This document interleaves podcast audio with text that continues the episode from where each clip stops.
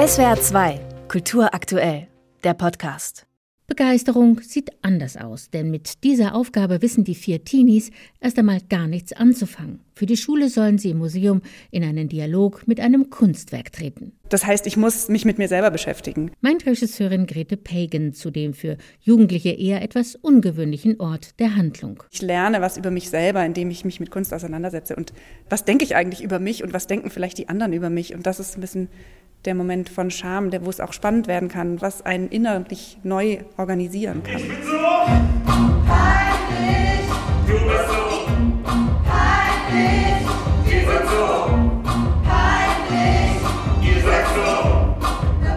zu dick, zu groß, Mundgeruch, so ein Teenager-Dasein steht ganz schön unter Druck. Als Birte vor dem Porträt der ganz in Rot gekleideten Tänzerin Anita Berber hängen bleibt, das Otto Dix 1925 gemalt hat, kommt sie ins Grübeln über sich und den von ihr angehimmelten Sami und warum ihr im entscheidenden Augenblick die Stimme versagt. Ich werde auch manchmal dann rot und das ist dann richtig schlimm, weil, weil alle mich anschauen dabei und ich dann nicht verschwinden kann. Es ist wie so ein großes Schild.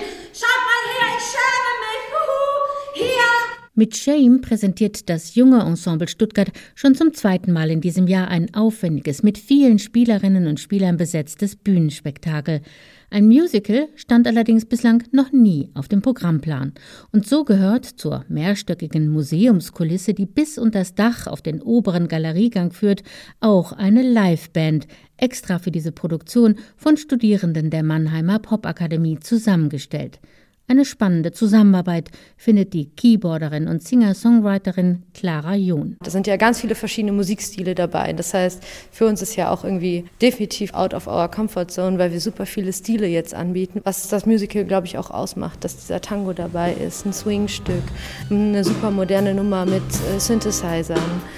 Das macht natürlich Spaß und zu sehen, wie die Musik sich dann in die Geschichte einfügt und wie das dann irgendwie alles so zusammenklebt, dann ist total cool.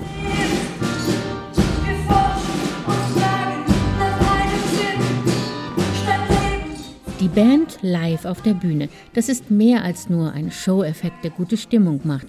Die Musik kann spontan auf das Spielgeschehen reagieren, das Intro verlängern zum Beispiel oder an anderer Stelle etwas weglassen, meint Clara John, die auch auf die kleinen Details Wert legt. Jetzt mal schnell was lernen, irgendwie ein iPhone-Klingelton und sich überlegen, wie kann man da aus dem Klingelton in den Song gehen. Das sind so Aufgaben, die man ja sonst nicht macht oder die es total irgendwie spannend machen.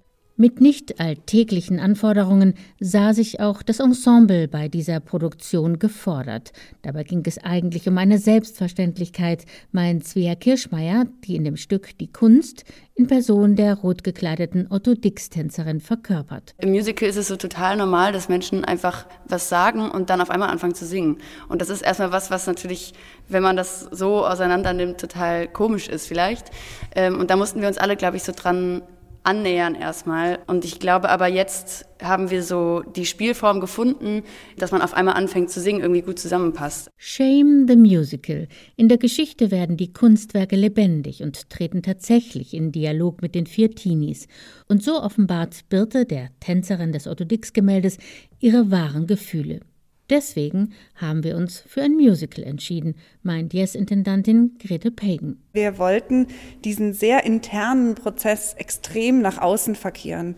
Und das Musical ist, bietet auf der einen Seite eben durch diesen, diesen Moment des Songs eine extreme Veräußerung von Gefühlen, viel extremer als es im Schauspiel ist.